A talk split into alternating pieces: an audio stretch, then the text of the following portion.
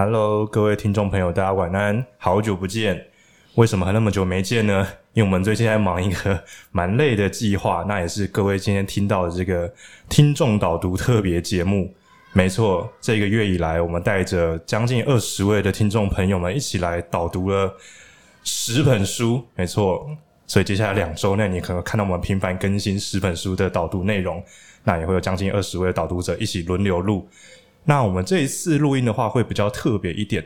过往可能会听到都是我们影书店的人独立录完，或者是我们邀请其他的讲者一起来录。那这一次呢，我们会让每一位导读者们独立录完一个段落。那今天这一集的话，我们会由我们的呃 Robin 来聊《焦虑世代》这本书。那《焦虑世代》这本书呢，我们还有另外一位导读者叫做立新。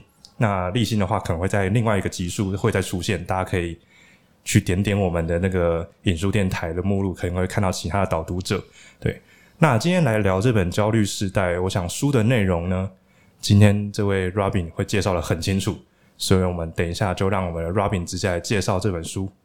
OK，好，嗨，大家好，我是浩尼，哦吼，这样好。刚刚那是浩君在主持啊，听众应该是听得出来吧？这样，那之前有人说我们声音很像，我后来回头听有点像，所以我决定只要有我的地方，我语速自己拉高一点，不然会听不出来。这样，那因为呢，浩君呢很久没有跟我录音，然后因为他之前当去当那个水电工嘛。那大家想说啊，水电工赚很多，阶级翻转了吗？诶，没有，他后来就用电锯锯掉自己的手，所以又休养两个月。所以做工真的是不容易，大家看到是要给他们一个一个敬仰的心。这样好，那这接下来的这个十八集呢，应该主持人会换，就是有助教，那浩君负责一半，所以他应该会负责个十二集，都是由他来当主持人。所以如果喜欢亮亮或文君的话，你可以等到他们出现时再进来听哦。不，不是啊，他们只是主持啊，不是这样子啊。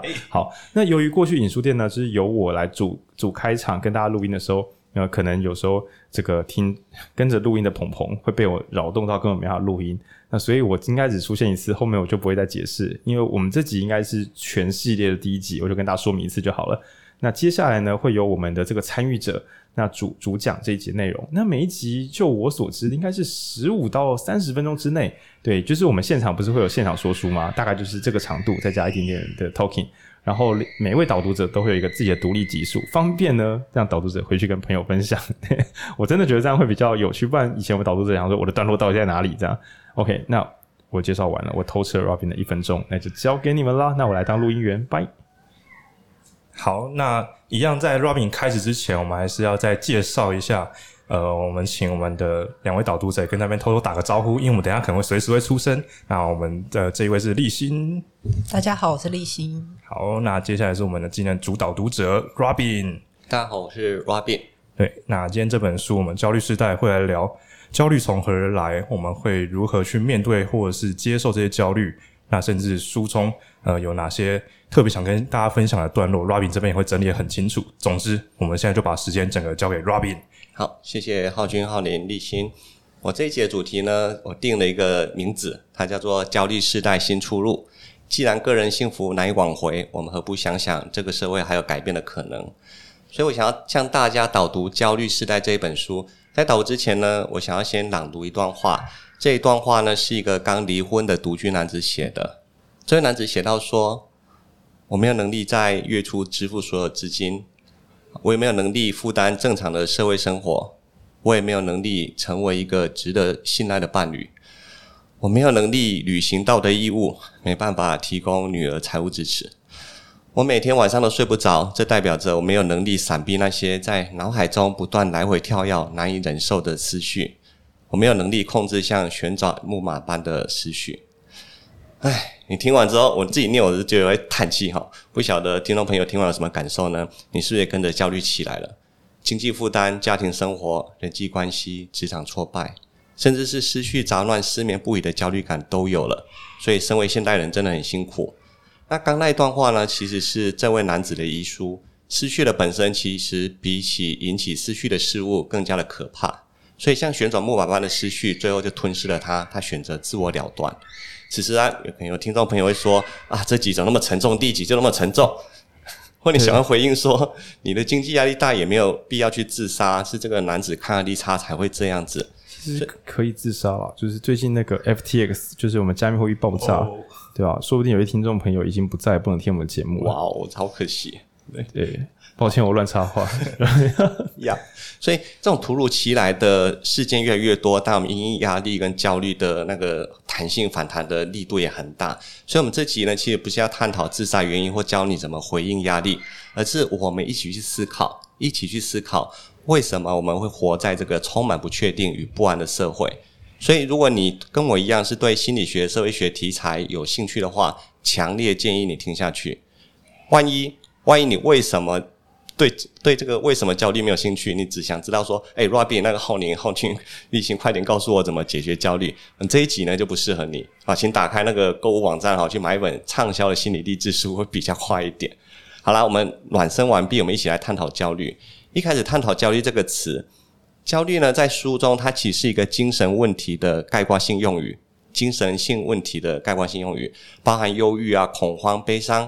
孤单、愧疚、强迫症、社交恐惧症、食物中毒恐惧症等等，所以泛指这些情绪的压力的问题，我们都把它讲成焦虑。所以作者认为说，这些都是焦虑模式的不同表现形式，而且都是以“要是怎么怎么了，怎么办”的因果思维来呈现。比方说，哎，外面在咳嗽，你是不是等等会把 COVID-19 传染给大家呢？糟了，录音好怕。对，其实我们之前录音的时候在。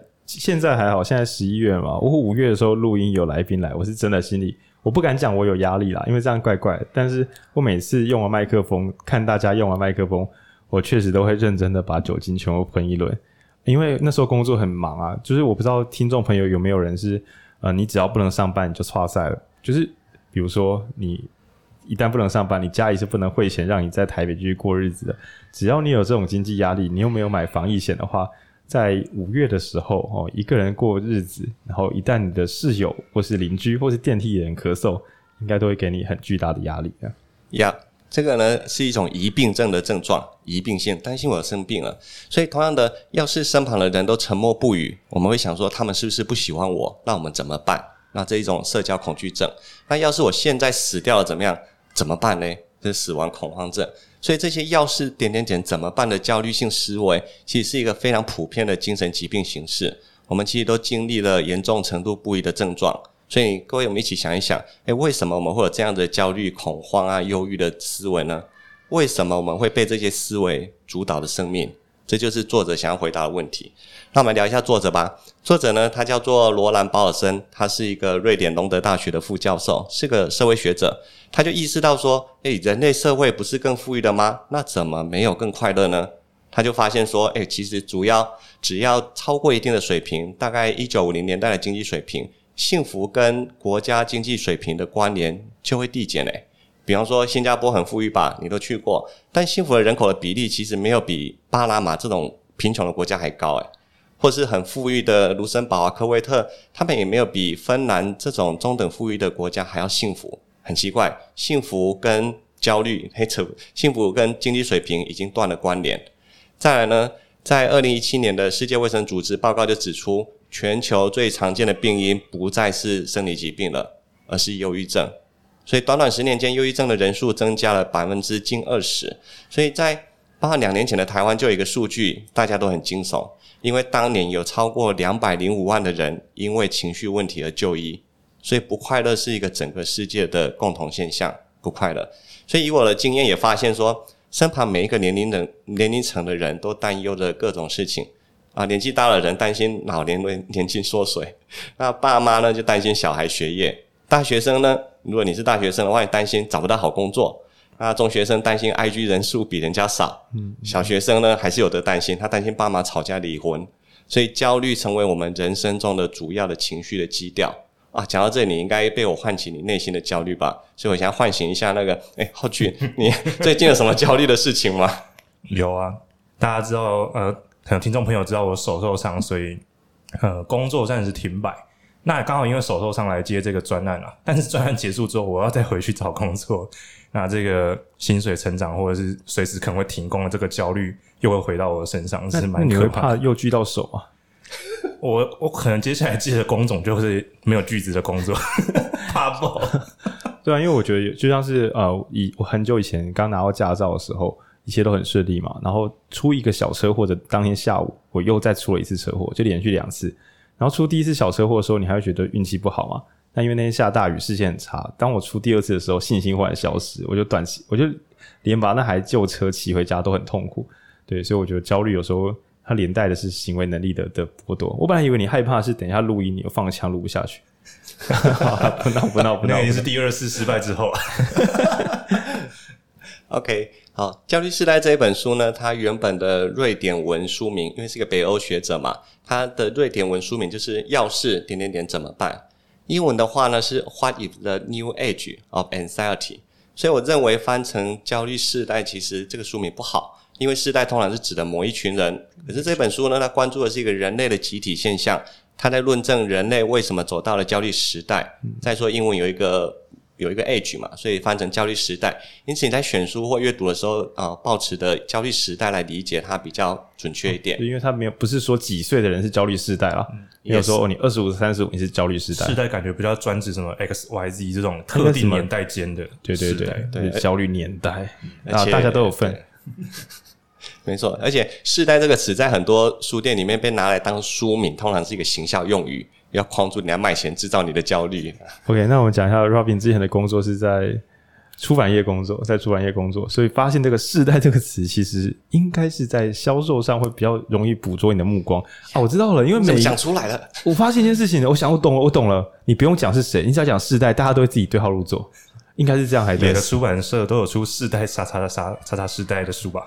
我原来是这样，我以为“世代”是想清楚是谁，所以这样写必中。但想想，它好像是一个广效。可能是为了制造焦虑时代吧不是啊 因为在焦虑的时代创造焦虑的时代，代代相传。嗯，好了，好的梗 哎，等下这样，等下会录不下？来，把把球还给 Robin。好，这本书呢，它结构其实蛮完整的。它的第一部分就谈当代的焦虑，像刚才提到世界不快乐哦，讲了好多世界不快乐的事实。第二部分是本书的核心，他要去探讨为什么大家变得焦虑。第三部分其实是你我都会期待的，那当代的人类是怎么回应焦虑的？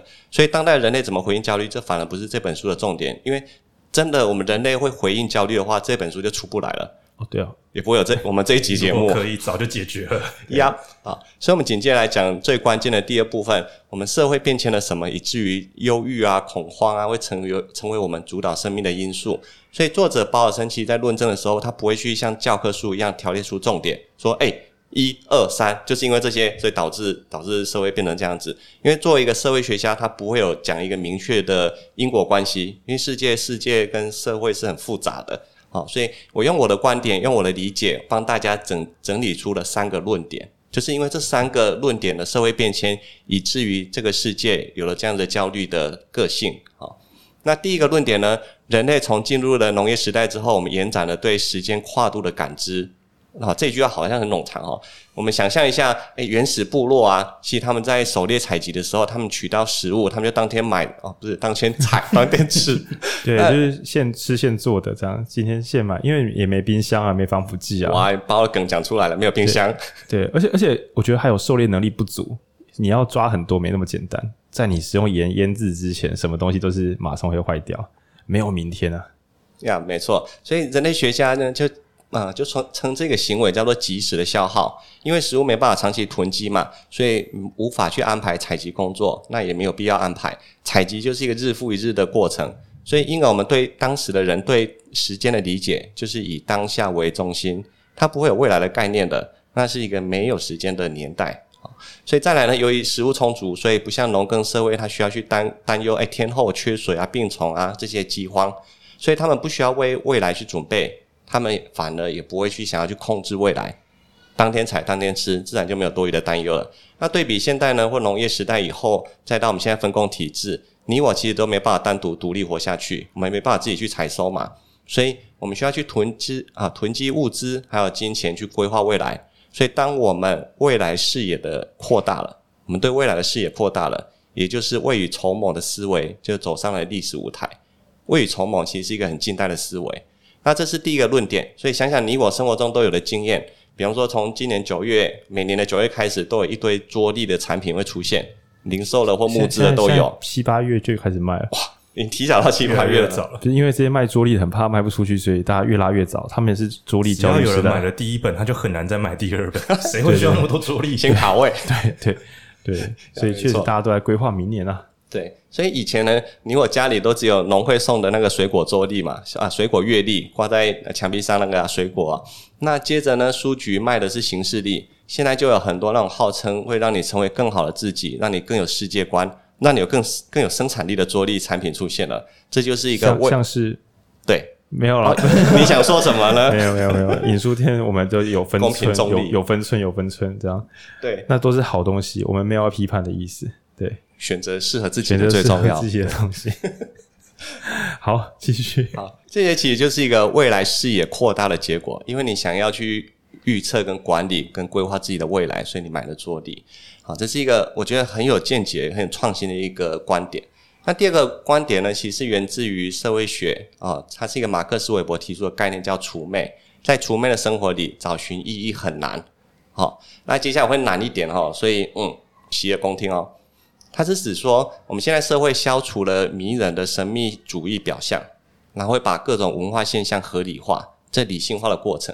好，我举个例子，在除魅之前啊，人类是万灵论的，就是人有灵魂嘛，动物啊、石头、花草都有灵。所以渔民在出海的时候会拜一下妈祖，生不出孩子也要去求送子观音，连续啊、割到手又怕割到手，那我就要去拜拜一下。对，然后还有像是就是那种电脑怕坏掉就会拜乖乖。对，没错没错。不是他直到今天 这样除魅失败。所以这些难以言说冥冥之中的神秘事物，让人类跟世跟宇宙啊连成了一体。这个整体，其实这样整体秩序就确认了生存意义，所以人类相入了、迁入了宇宙里头，获得一个安身立命的意义感。所以除魅是一种理性化的取向，他会去抵制这些神秘啊跟超越经验的事物。所以在除魅的世界，生不出孩子，应该说在除魅的世界，就是我们现代生不出孩子，不是去拜拜、去医院求助，那医生说你不能生，就真的不能生了。哦，那再举一个例子，你跟小孩子说，诶，你的礼物是圣诞老人送的。小孩子呢，可以透过这个礼物去跟广大世界做联系，他去想象哦，圣诞老人从北极来啊，从古老的传统来，所以这样时空的连接感会带来节日的意义。可是当他长大之后，你跟他说你的礼物是我买的，没有圣诞老人，浩君，你可以想象，如果你是那个小孩子，你被除魅了，你的感受会怎么样吗？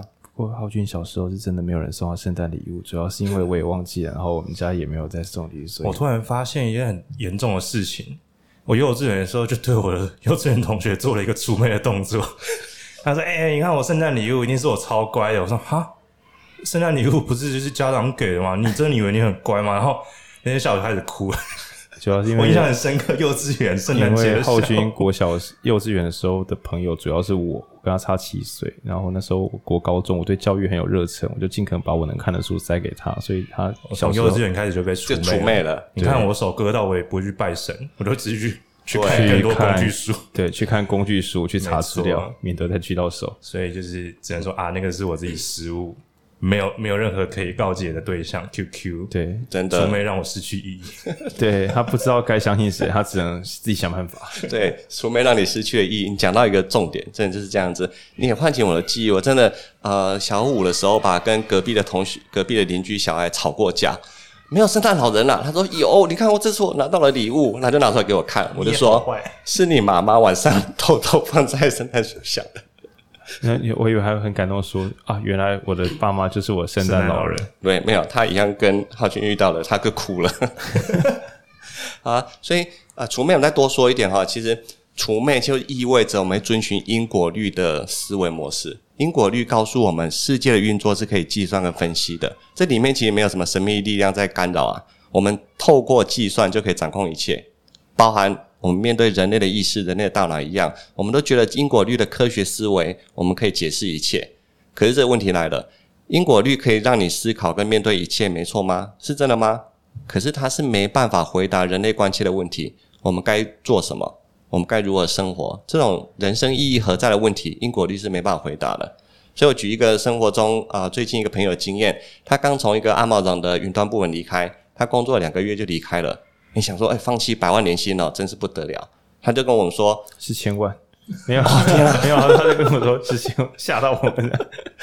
他在上班的时候呢，他其实很可怜。他说，我要透过电脑及时的更新自己的状态。比方说，我现在在写 mail，我现在跟客户对话，我现在在休息，他一直更新自己的工作状态。所以你可以想象一下，各位听众朋友，你可以想象为什么阿玛龙要做这样子的规定吗？他们这样子员工很像是在内观，他们无穷无尽的在做一种机械式的内观，就是可以制造后设认知。后设认知就是我们录音的时候，不是我讲的很开心，而是我一边讲一边算。我刚刚乐色话已经讲二十五秒，后设认知。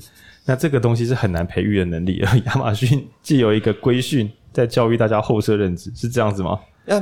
你用的规训跟后设认知，没错，没错，应该是哦。对，我觉得正面的意义的话，的确是这样子。对，对，那负面或者也不是说负面，应该说理性的意义的话，应该是负面的。理性的意义的话，是因为公司本质就是要盈利跟营收，它透过除魅，透过理性最大化，透过这些数据来评断这个员工是不是有生产力。我来做个小翻译，就是本来的员工像是你我一样，对，我们就说啊，我今天状况不好。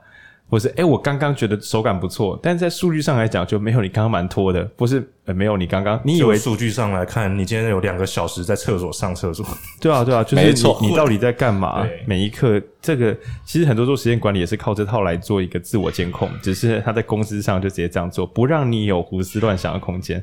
你看数据就事论事这样，没错没错，因为数据就攸关我们下次要不要谈薪，要往上升还是往下减，还是说我还是 lay lay off 你比较划得来？对，比较划得来。所以受到控制的员工，你可以想象一下，呃，我们还找得到工作意义吗？所以在除魅世界、除魅的组织找到意义是很难的。一样。那第三个论点呢，它叫是从呃社会分工跟技术的角度来看，人类变成了机器的附属品。现在很多工作都需要机器吧？你工作也需要用电脑啊，电脑也是一种机器，所以不管这个机器是用来做衣服的、做面包的，甚至在竹科做镜片的，拿来锯自己的手的啊！你今天一直提这个梗，然后好久很久没回来，就是你要用机器才会快呀。所以我只是机器的附属品。哎，对，机器的附属品，对，没有机器没办法工作，伤害我，可恶！对，还好机器没坏啊，他他也锯到他自己的线，对他自己也坏，他也伤害他自己。对呀，不要再聊机器了。哦，等会还会讲很多机器哈。好，那工人呢？其实只要在这个机器旁监督他们正常运作就好了。所以，呃，在工作中的人，呃，人们就成为机器的附属品。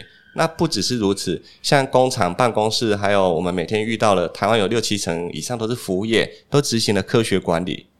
这科学管理里面的效率跟产能是最重要的事情。好，所以我们都会被这些监视器啊、电脑作业记录，我们就被管理我们的表现了。反过来，好像就是说，你下班了，你会觉得自己今天好像机器一样，一直转，一直转，因为你要符合那些监视跟那些数据。但是呢，矛盾的是，你能说你没有工作吗？你不要工作吗？因为工作还是有带来正面的感受的，因为工作可以消除你的财务焦虑、地位焦虑。当你人家说，你跟人家说，诶，我在干嘛干嘛的时候，如果你对你的工作是认同了，你会很自信的讲出来。但是如果你对你的薪水跟对你的工作性质你不认同，或没有信心，你讲出来你反而是更焦虑而已。所以有工作不代表就不会活在焦虑中啊！你的成功失败真的会直接影响了焦虑的程度。所以在书里面提的一个数据，我觉得还蛮写实的。他说，透过资产赚取被动收入的人，比起那些没有被动收入的人，他更不容容易罹患焦虑症，风险整整差了十倍。我就想到说啊，看到这些数据，想到台湾房东每天都在收租跟喝下午茶，过得很快乐的画面。对，那帮同学们怕专有名词听不懂哦。所谓被动收入，简单讲就是不上班就有。那通常要么是股票啊，那要么是房子，嗯，反正就是可以赚到钱的资产。对，那我们很直观，也许听众朋友边听边靠腰说，干白痴，谁不知道收租的房东比缴房租的我来的快乐？这很难懂吗？对对对，但是嗯。我们可以想象，是因为台湾的那个房地产的税金很低，所以我们以统统统称来讲，其他国家就算是房地产有在课税，也就是房东没有超级赚，但光是你不上班也不会真的马上死人，那可能就已经不用逼着这些人去上一些不想上的班。那各位如果上班上很痛苦，就是不管你痛苦的比例多少啊，只要有一丁点痛苦，你是否也有想过我如何可以闪掉这一丁点的痛苦呢？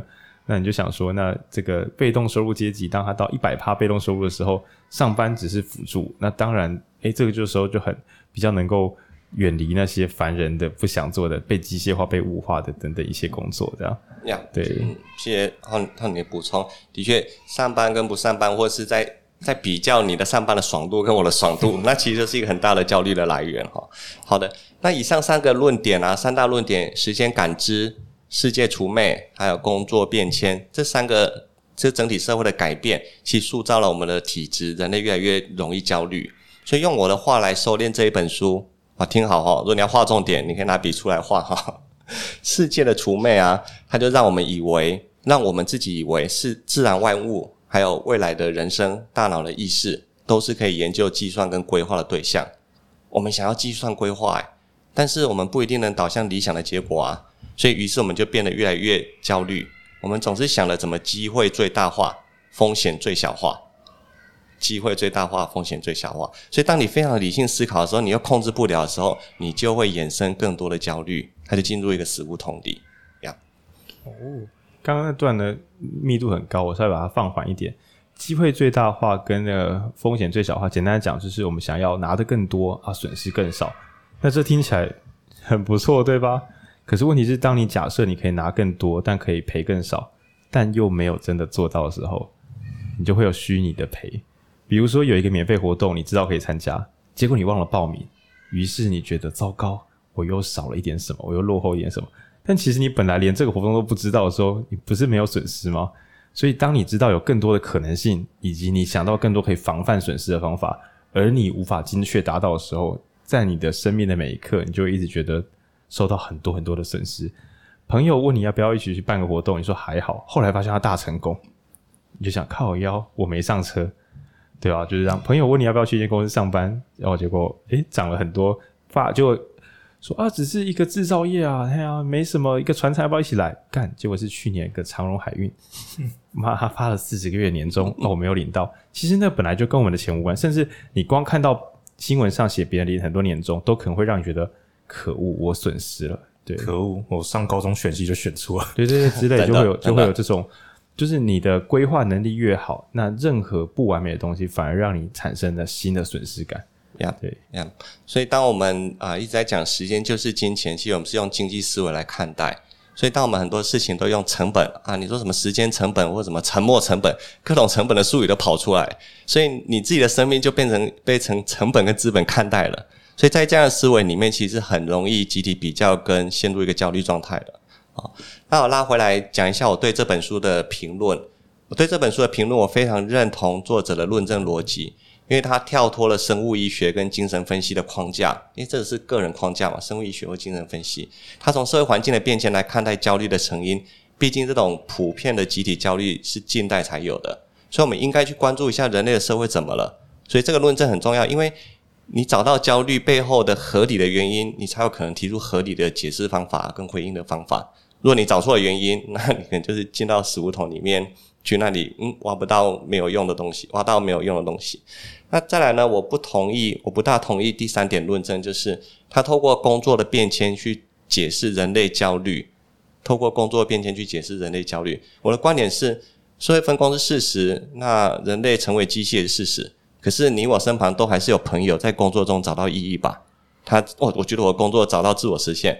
对，浩宁在。Podcast 里面找到自我实现嘛？没错，我跟这些麦克风过得处得很好。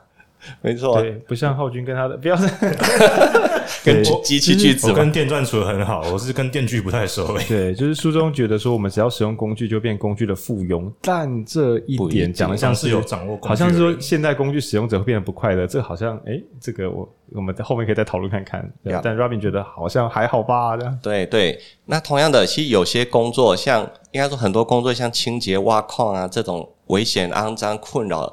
它其实是跨年代的，它不管在什么时代都让人家不快乐。所以换句话说，他用工作的变迁来做一个分析的要素，我觉得太大也太笼统，好，所以这一点比较没办法说服我。那中期而言，我对这本书，我觉得它是一个可读性高、易读性低的书。可读性高是我现在帮大家建立一个预期哈，心理预期，我怕你买了后悔，因为作者他援引了很多资料，包含实验啊、访谈，你可以在里面案例中找到共鸣。诶，在书里面找到啊共鸣是还蛮好玩的。比方说，诶，有一个妇女，她因为很怕搭地搭地铁的时候把前面的人推下地铁月台，no, oh, 她很怕把他推下去，所以她就再也不敢搭地铁了。你可能也会有因为类似的想法，然后你在阅读中找到趣味，这是一个可读性高的理由。但易读性低是说，作者在不同的段落跟章节之间的串联是很薄弱的，他不会有清楚的开头结尾跟你说，诶，各位同学，我们现在要讨论什么？我各位同学听懂吗？我以上我要讲的话，我的结论是这样子。所以他没有开头跟好的清楚的结论，你会很容易陷入这些资料跟故事的迷雾森林里。所以作为一个社会科学的书来说，它的这样叙事，我认为是不及格的。但是如果你把它当做是一个哲思小品，每一段都好好看，好好品味，它又是一个很合理、很有趣的书。所以，你在建议你在阅读时候，你不要急着找答案，专注于理解，然后反刍当下的段落就好了。你越是急躁，你越容易焦虑啊。总之，它这些可读性高、易读性低，那好看但很难读。嗯，浩君，你有没有觉得好看又很难读？我在读这本书超级焦虑的，因为那个时候我翻开这本书是当天早上九点，然后我当天晚上六点要跟这两位导读者约练习，我急着想找出书中的某些结论或关键。但就如同 Robin 所说的，它里面有些故事是要慢慢的跟着其中的案例去体会那些焦虑感。哦，我我体会到焦虑了，但我我抓不到我等一下可以讲的东西。哇，就是就是沉入那个焦虑里面。真的是看目录的时候会觉得它是很有系统性，但阅读时我觉得它的文笔超过它的架构，就是你随便翻，就是你今天临时打开任何一章还算能看。那当然反过来讲，小缺点就是。为什么会有书中间随便翻也这么好看？是不是不用看前面也可以看的？对，它就反过来有这个缺点，所以我会说是超高级的关于讨论焦虑的学术型散文集，因为它不是只有个人观点，它用很多资料。对，但是它这个笔法绝对说是学术书会有点小怪。嗯，呃，那适合给呃没有很想要探究架构，因为我觉得大家阅读并不是每个人都想要只吃一整套架构把它转译出来。那如果只想要有更多认知的话，是真的好看。以文笔的话是。就呃，如果你想要看的书是好看的，我说是读起来顺眼的，哦，排版啊、用字啊、印刷啊，都是、嗯、对，这本都是很很不错的，对，呀、没错。好，最后呢，我想呃，听众朋友，因为听影书店的朋友们都很认真，所以他你们一定知道，我一开始有预预告嘛。第三部分这本书，他会讲当代是怎么回应焦虑的。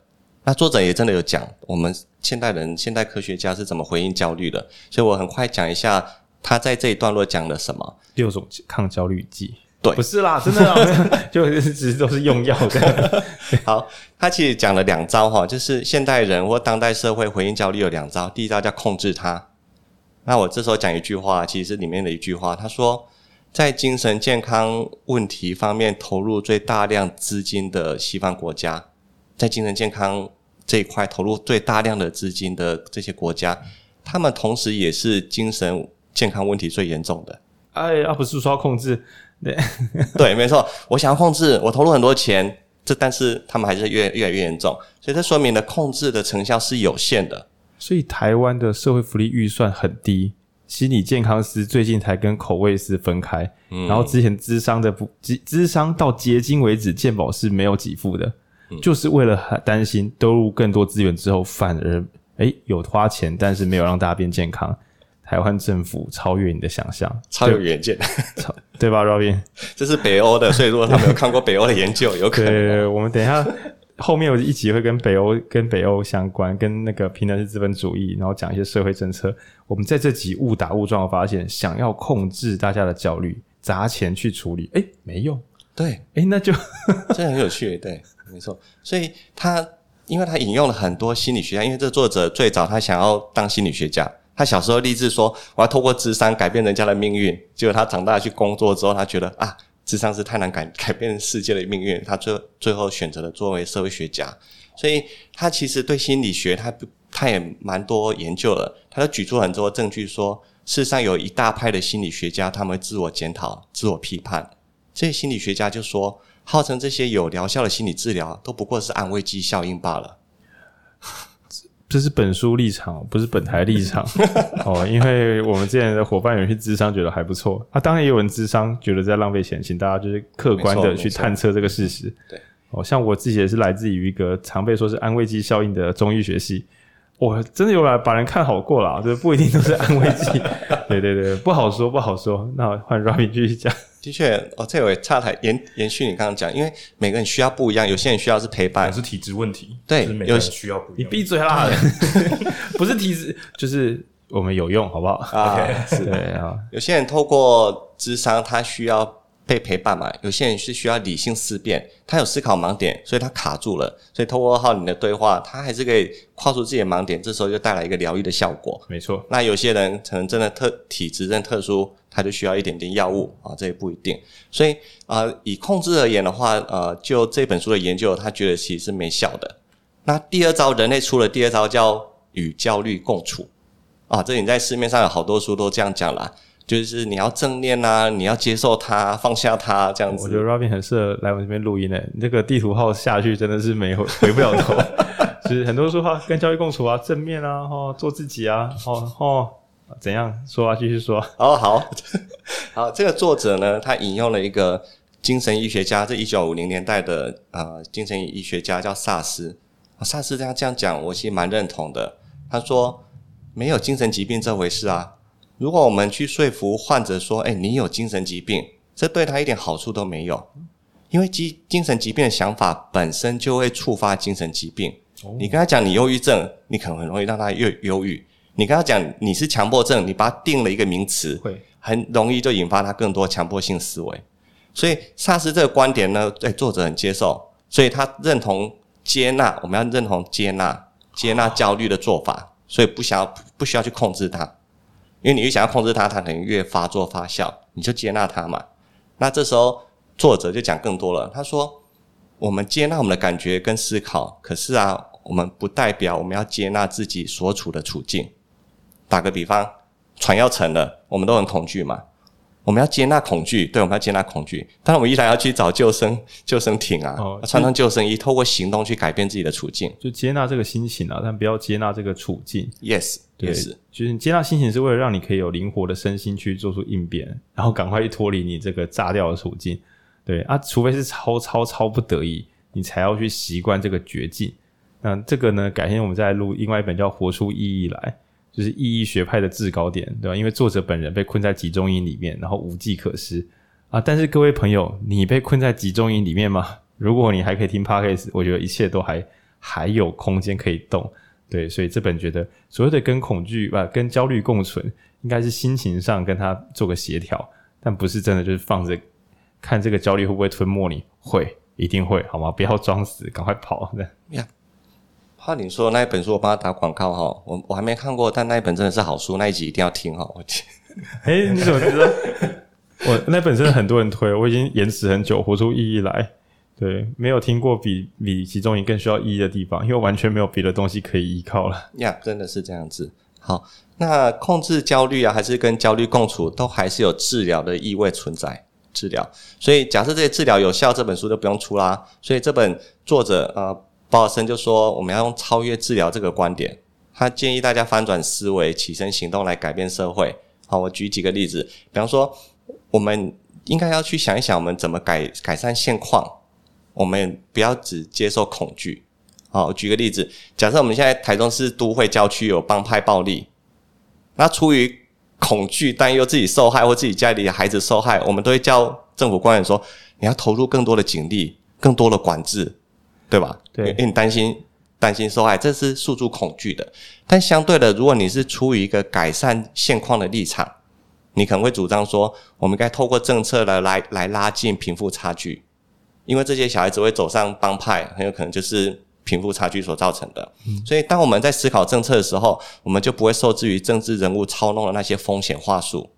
那反过来，也就是代表那些原本会害我们感到焦虑的东西。它会变得没有杀伤力，嗯嗯，所以寄生，那这是翻转思维的部分。那如果是起身行动，作者其实我觉得他有点偷懒哈。这里我主观的讲，他就很抽象的讲说，我们群众要发展一种社会学式的自救行动。那什么是社会学式的自救行动？他没有讲清楚。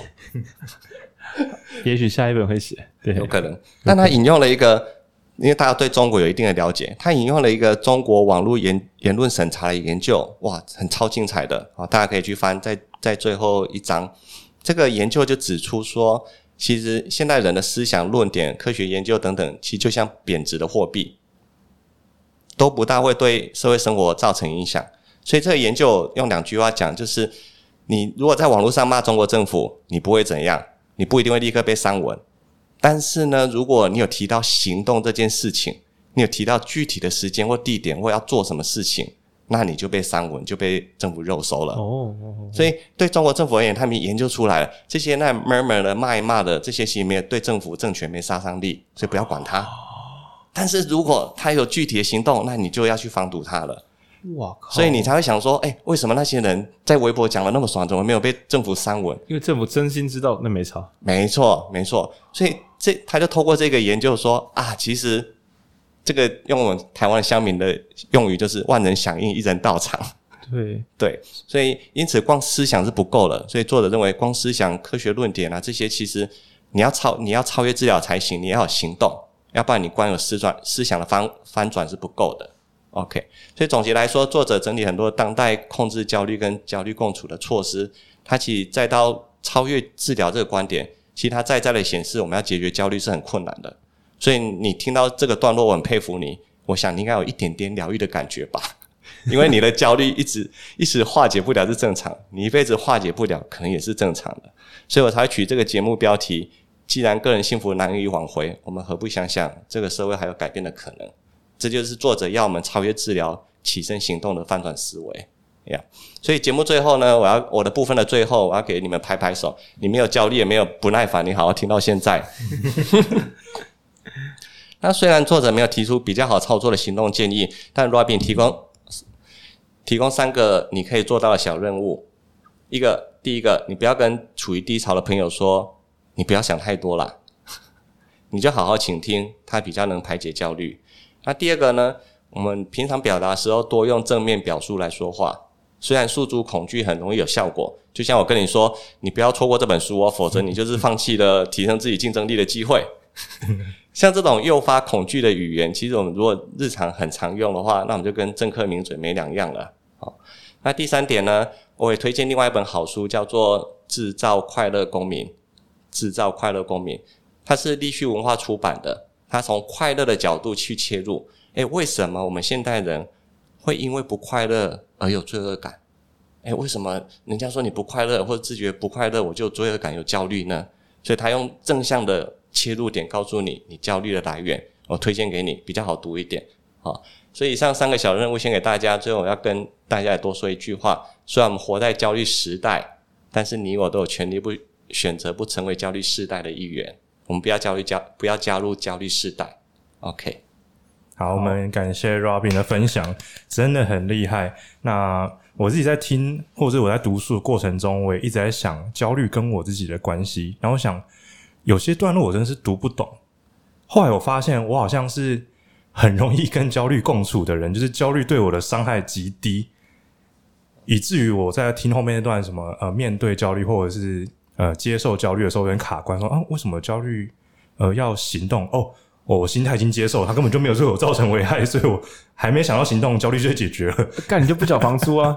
没有啦，这样兄弟在那边吵架，说啊你就没有经济压力啊？说哎为什么没有经济压力？我干，因为真的不会怎么样。哦，对，那呃，这其实也是我自己在呃跟朋友相处的时候，他们也常讲的话，就是哎，感觉好像跟浩君聊天，就是可以多化解一点焦虑。那确实，我跟罗宾刚刚讲的一样，就是去接接受，哎，去倾听他们的声音。对对对，那呃，很多东西他们在恐惧，可能是外在世界给他们的压力。那我们可能就是跟他说，呃，我我我有时候会复重新赋予他们那个魅，就我们前面讲除魅嘛，除魅造成我们更多的呃焦虑。他们可能觉得说啊，我是不是因为做错了什么事，所以才会今天这么变成这个样子？没错。这样子，这样很难跟朋友相处。我怕他这样讲一讲，明天就不在这个世界上，超危险的。难怪我朋友变得那么少。对啊，对，然后可能跟他说：“哦，其实不一定，可能是呃某些圣诞老人啊。”对，圣诞老人觉得、嗯、你这样最好说得过去。很多这可能是你的造化或缘分，或者是有些事情就是每个人都会遇到一样惨的事情，只是你还没有讲这么多，你就跟他说你水逆了。哎、嗯，很多人有些人是哦，可是来问我那些人都不相信水逆。那你换一套，呃，这个时候就要讲到提到我刚刚讲的那个个人体质。有些人的焦虑是我提供他方法之后，他可以解决问题，就不焦虑了。对，有些人来不是来问方法的，对，他是想跟你讲一讲，然后要抒发。对，有一些就是你听他讲完之后，他就不焦虑，我我也不知道为什么。嗯、但还有一种比较复杂的，他可能不相信水逆，不相信什么东西，嗯、但是也不找解决方法，但是又继续问我，然后我就要想办法编另外一个谎言来骗他，说啊，你这个是有意义的啦。然后针对那种特殊体质的人，哎，他就有效然后他就可能过没几天，看到他脸书上可能发说，哦，最近过得怎么样？又好一点，好一点的。啊，就算要不要剪掉？它是赋予意义感，这是一种、哦。我怕你知道以后没用。他们。有一些我们会推荐来听影书店，那个就可以解决，所以有些可能我就不会听到。哦、你是说不想解决问题的人不会来听影书店？不一定啦，就是我更希望是啦，离我比较远，我更希望是这样。我刚才在录音之前，我有跟浩君说，我可能会问问一个问题：你喜欢这本书吗？用喜欢跟不喜欢。我想我们在场的也可以很快讲一下这一句话。好，我是浩宁，我先说我喜欢，它印的很漂亮。就是内容是中中等之上啊，是真不错。然后我觉得书本啊，我们今天就假设讲就收藏的话，能不能够随便翻开，能够看的还有感动，我觉得是蛮重要的。除非你是学术研究员这样。那以一般人来讲，这本《焦虑时代》这个印刷跟装帧种种都在水平之上，这样不愧是大块文化的印刷，非常的赞赞。那以内容的话，呃，我觉得对大多数人来讲，就是即刻想解决问题的，真的如 Robin 所说，直接去买鸡汤。这边不是跟大家开玩笑或是讽刺，而是。我认为紧急出状况就就要紧急疗法，然后比较好懂的书，比较正面的书，其实教育时代也说嘛，我们要口说好话啊，心存好意啊，对不对？除了近思语之外，你也可以去买市面上的鸡汤，因为它直接的让你的思维往比较明朗的地方去移动，这是比较有效的。那你不要在你状况不好的时候忧国忧民，会越弄越大动。所以如果你本人很痛苦，就不要去参加社会运动。我讲认真的，这段不是笑话，因为你不能够用解决国家的问题来取代自己的焦虑，你要分段，就是健康的人有健康的国家。那我们受伤的时候呢？这时候我们可以自己去疗愈我们自己，不是说我受伤时退出拯救国家的阵线我就很糟，并不会好吗？打仗的时候受伤的人也不会叫他去前面冲到死啊，会让他去后排躺一下。对，那在中间我听到一个奇形怪状的灵感啊，就是 Robin 有讲到说，中国政府发现了有些人会打嘴炮，但是只要他的关键字有行动。嗯哦，三点五分我们要去哪？哦，你只要出现什么时候去哪里哦，就像写计划书，人事实地物啊，五 W E H 啊，你只要把这个关键字喷出来，马上把你 mute 掉，这证明了要解决焦虑可以靠行动。那所以呢，刚刚浩君的流派就是说听朋友的心声，然后陪伴他。那我反过来讲，我们不如完全不要听人家的思想。你只要没有要行动，我就放你去焦虑，反正你也不可能好起来。从今之后，任何人跟我说你焦虑了，我只会问你五 W E H，出卖出卖。对，就是说，哦，我觉得我现在工作不好，诶好，那你想离职吗？什么时候？你预备金剩多少？你几个月要离职？你履历写到哪里了？你有没有去面试投过？你投几间公司了？现在平均薪资多少？产业业态多少？各县市多少？你的房租多少？你的预备金就开始这样盘点，就没有焦虑了。就没有朋友了，就。可是我我我自己因为对呃，就是爸妈过世太早，所以我想过说，因为我在超重度的那个不知道该怎么办，最后决定先回来检查这些客观数据。就很像如果你在出门之前想说，哎、欸，瓦斯炉不知道关了没有？一般人会怎么解决这个焦虑呢？看一下，就是回 上不要出门，你知道？你你出门的瞬间想到瓦斯不知道关了没有？正常人不是应该会把门打开再回去看瓦斯关了没有？就没事了，对吧？那为什么我们在面对自己的人生困境的时候，很多人会选择不要回去看那个瓦斯关了没有，然后想想看我会发生什么事？你是有什么有必要把自己弄成这样？对，所以我从刚刚 Robin 听到的是，我有时候也会陷入这个迷茫之中。对，虽然时间没有很长，但从今之后我会知道，只要一觉得迷惘，就动起来，用行动去破除迷惘。因为思考的人，对，连中共都知道你不好了，对，更更何况是我们自己，让你你要连民众都无法推。都无法燃起星星之火，更何况我们面对自己的人生，只有我一个人。对，这么多民众打嘴炮都没有用，而、我一个人对自己打嘴炮，这一定也没用。嗯，对，感谢中共教会有一点东西，谢谢你，静平，你有在听，我知道什么人的声音你都听，地上的人的每一句话哈，我们天上的静平都可以收到我们的声音，谢谢你，静平。好好的，焦虑世代这本书来到尾声，我们感谢今天为我们主讲的 Robin，那以及我们呃中间穿插的这其他。其他意见胡言乱语的浩宁，还有立新浩军，对，那我们今天这集节目就到这边，大家下一集见，拜拜，拜拜。好，那跟听众朋友补充讲一下，因为 Robin 一开始误以为我们的读书会就是一个人五十分钟，所以他准备了这段稿子。好，所以如果你觉得这集很长，想说靠，我们要录十八集一个小时，没有，就只有应该照理讲就只有这一集而已。好，那我们感谢 Robin 的这个前出版业从业人员的认真准备。这样，对，我刚刚听讲说，呃，我还要再找新的切入点，不然我要怎么录一集？好了，各位晚安了，拜。